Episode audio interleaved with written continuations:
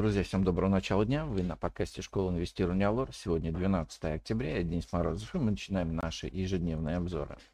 Итак, сегодня у нас в фокусе дня 14.30. Смотрим за минутками заседания ЕЦБ. В 15.30 из США заявки на пособие по безработице и потреб инфляции за сентябрь. В 16.00 из Российской Федерации торговый баланс за август. В 19.00 ежемесячный отчет Министерства сельского хозяйства США. А, проходит четвертый день заседания Международного валютного фонда. По нефти и газу в 11.00 ежемесячный отчет Международного энергетического агентства по рынку нефти. С 14.00 до 16.00 ежемесячный отчет ОПЕК по рынку нефти. В 17.30 запасы газа в США и в 18.00 запасы нефти в США. По компаниям группы «Позитив» Совет директоров рассмотрит вопрос об утверждении положения о дивидендной политике общества и о рекомендациях дивидендов. Совет директоров Софтлайн рассмотрит вопрос об определении цены размещения дополнительных акций общества. Ну и Минэнерго Ирака может обсудить с «Газпром» нефтью проект «Бадра».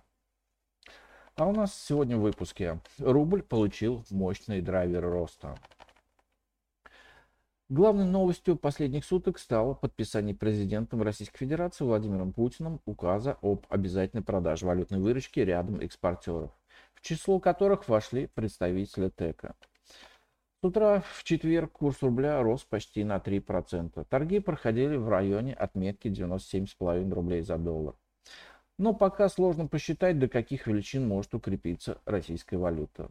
В указе не сказано, что экспортеры должны будут продавать всю валютную выручку. Перечень экспортеров, попадающих под указ и объем продаж, установит правительство. Однако в любом случае это решение очень позитивно для рубля.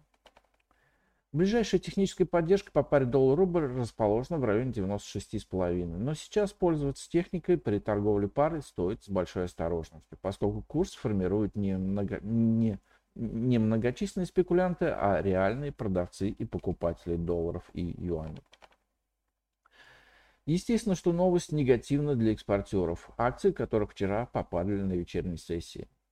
Если индекс московской биржи закрылся ростом более чем на полпроцента, то индекс Мосбиржи 2 по итогам суток упал на 1,4% до 3125 пунктов. А в последней неделе слабый рубль был главным драйвером роста рынка акций. Теперь же он во многом лишился этой поддержки.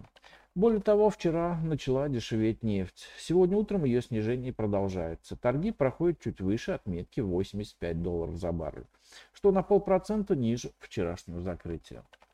Таким образом, нефть освобождается от премий за геополитический риск, который в понедельник был заложен в котировке в связи с событием вокруг Израиля. Сильная поддержка по нефти находится в районе 82 долларов. Пока не видим поводов для ее пробоя. Тем самым сегодня складываются все предпосылки для продолжения снижения рынка акций. Не исключаем, что индекс Мосбиржи в ближайшее время начнет тестировать сильную поддержку 3000 пунктов с высокой вероятностью ухода ниже. В таких условиях лучше рынка должны быть акции эмитентов, ориентированных на внутренний рынок. Прежде всего, это бумаги самой московской биржи, которые выиграют от дополнительной активности участников валютного рынка. Более интересны будут банки и ритейл. Однако и в ближайшее время они будут находиться под давлением общих распродаж. Ждем разворота вверх цен на облигации. Пока рано говорить о том, что в октябре Банк России не станет повышать ключевую ставку. Нужно посмотреть за дальнейшей динамикой рубля. Но в любом случае укрепление российской валюты всегда позитивно для облигационного рынка. И он сейчас выглядит привлекательней среднесрочных вложений в акции. И пока это у нас сегодня все. Спасибо, что слушали нас. Всем хорошего дня, хороших инвестиций. До встречи на нашем подкасте завтра. Пока.